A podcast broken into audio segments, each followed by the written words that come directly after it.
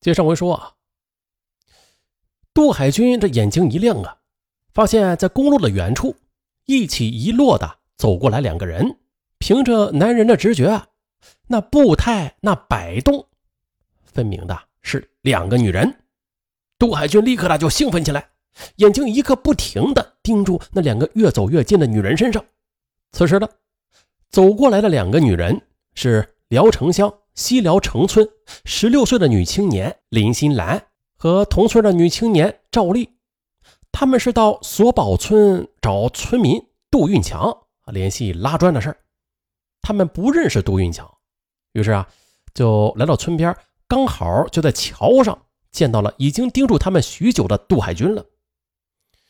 他俩就向杜海军打听：“啊，你们是找杜运强啊？认识认识，儿，我呀就是他哥啊，我带你们去他家吧。”杜海军满面笑容，一副义不容辞的样子。哎呀，真巧啊！找杜运强，就偏偏的遇上了他哥。两个女人对此显然十分高兴啊，毫不犹豫的就跟在杜海军身后，向着村里走去了。这杜海军在前边左转右拐，一会儿的来到村里街边的录像厅。他知道这个时间呢，他的狐朋狗友郝路堂正在里边看录像呢。于是他对着两个女人说：“哎，你们呀。”先在这儿等等啊，我进去找个人问问这个运强哪去了。两个女人就非常感激的笑着点头。杜海军就从录像厅的小门钻了进去。哎，陆唐，陆唐！杜海军招呼了两声，黑暗中这身边就传来郝路堂的回答：“啊，啥事啊？哎，上边下来两个套，还长得不错哎，听说是找运强的。”我说我是运强的哥，已经啊把他们稳住了，就在外边呢。我寻思啊，一会儿你出去啊，你就说你是运强的表哥，咱们上哪玩玩他们呀？此时黑暗中的杜海军呢，他是看不见郝路堂的脸的，但是却能听出来他的高兴。还上哪儿呢？就上我那儿呗。郝路堂不容商量的就吩咐着。那没有郝路堂啊，说实话。杜海军自个儿啊，他还真不敢干这种缺德事儿呢。现在有了郝路堂在，他杜海军则成了一个阴险的帮凶了。郝路堂和杜海军钻出了录像厅，啊，找到了，找到了啊！这是运强的表哥，让他带你们去找运强。就这样，杜海军把满脸堆笑的郝路堂就介绍给了两个等待外边的女人。啊。你们是找运强是吧？啊，走走走，我带你们去找他吧。于是两个女人便跟在郝路堂和杜海军的身后，一起来到了郝路堂的家。这一进门呢，郝路堂又看到了同伙冯红卫正在自己家里，就使个眼色，让冯红卫锁上大门。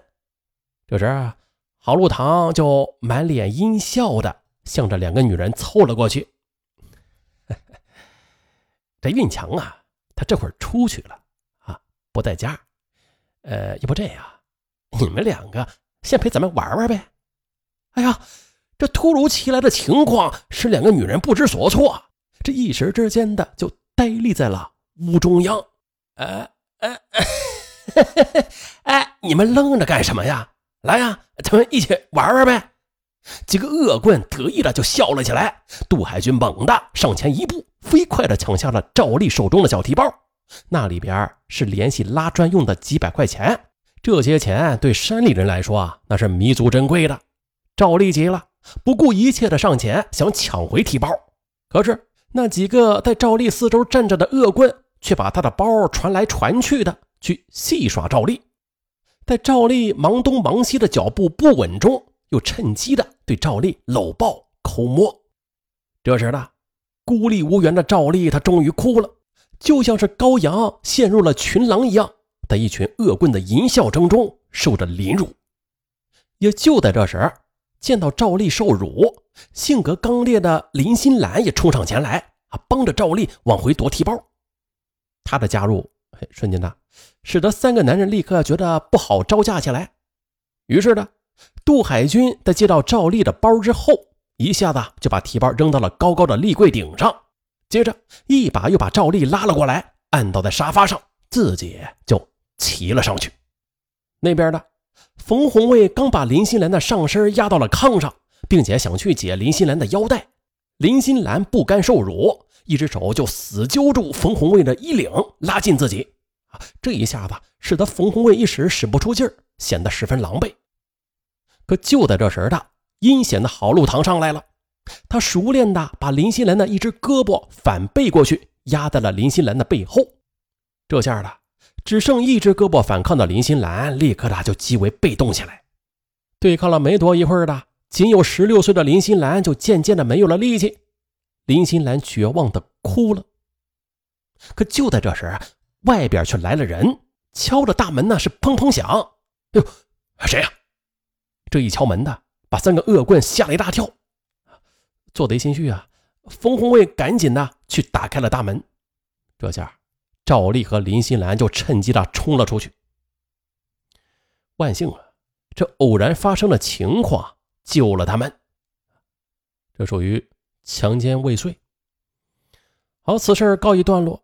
咱们再说另外一件事在索宝村的东街上，住着苦命的吴玉清姐妹。他们的父母早逝，母亲改嫁他人，家里呢就只剩下了吴玉清带着年幼的妹妹艰难度日。几年来，为了妹妹，吴玉清是谢绝了一个又一个上门提亲的人，到了二十三岁也未结婚。为了妹妹，吴玉清一年到头的。就像男人一样，风里来雨里去的种着几亩责任田，维持着姐妹俩艰苦的生活。村里人呢也都很同情这一对苦命的姐妹，都赞叹吴玉清懂事。可是，就是这样一对孤弱的姐妹，却也逃不出好路堂的魔爪。一九九三年十一月二十五日零时左右的。郝禄堂翻墙进入吴玉清家的院子，而这天的吴玉清照顾妹妹吃过晚饭之后的，因为家里穷啊，取不起暖，于是姐妹俩就趁着做饭时烧的那点热乎气儿，早早的就钻到了被窝里取暖去了。郝禄堂拨开门进了吴玉清姐妹俩睡觉的屋子，只见呢屋子里瓦数很小的灯泡啊还在亮着。郝路堂呢，则猛地就拉灭了电灯，这灯绳同时呢也被他扯断了。就这样呢，他打亮手电，照着来到吴玉清姐妹睡觉的床前，用手电筒狠狠地敲在睡梦中的吴玉清的头上。劳教回来之后的这郝路堂啊，他已经变得是更加的阴毒了。他相信，在强奸女人之前的，先狠狠地打她几下，把他给打怕了，打疼了。那就什么都好办了。现在，吴玉清在疼痛中惊醒了，一边就问他是谁呀，边问一边伸出手去摸索着灯绳。黑暗中的却传来了郝路堂的声音：“不用找了，灯绳被我拉没了，没有亮，不碍事咱们呢就摸黑玩玩吧。”啊，虽然这郝路堂是拉灭了电灯吧，但是吴玉清还是听出了这个村中恶棍的声音。你是陆唐吧？咱们还是亲戚呢，你要做这种事儿吗？陆玉清努力的想打动郝陆唐那羞耻之心，可是的，郝陆唐一听到对方说听出了自己的声音，顿时呢就恼怒起来，索性呢一点都不掩饰了。他妈的，你给我少废话啊！今天你是干也得干，不干也得干。你们要是给我捣乱的话，我就杀了你们。这一下。郝禄堂的威胁顿时的就生了效，吴玉清不敢再说什么了。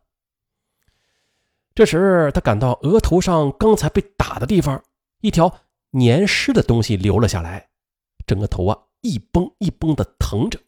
他知道那是被打的流血了，愣着干什么？脱衣服！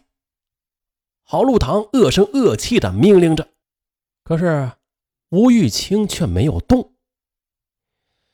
多年来带着妹妹生活，他是忍受了难熬的艰苦和寂寞，活着眼泪咽下了数不清的委屈。他一直都珍重的爱护着年幼的妹妹的，并且守护着自己。而如今的郝路堂要野蛮的占有她，这对他来说啊，太不能接受了。他的心中就升腾起一股宁死不屈的刚强，他竟然毫不回避的面对着郝路堂。黑暗中，郝路堂看不到吴玉清的脸，但是呢，他也清楚的感觉到了吴玉清的不屈与坚强。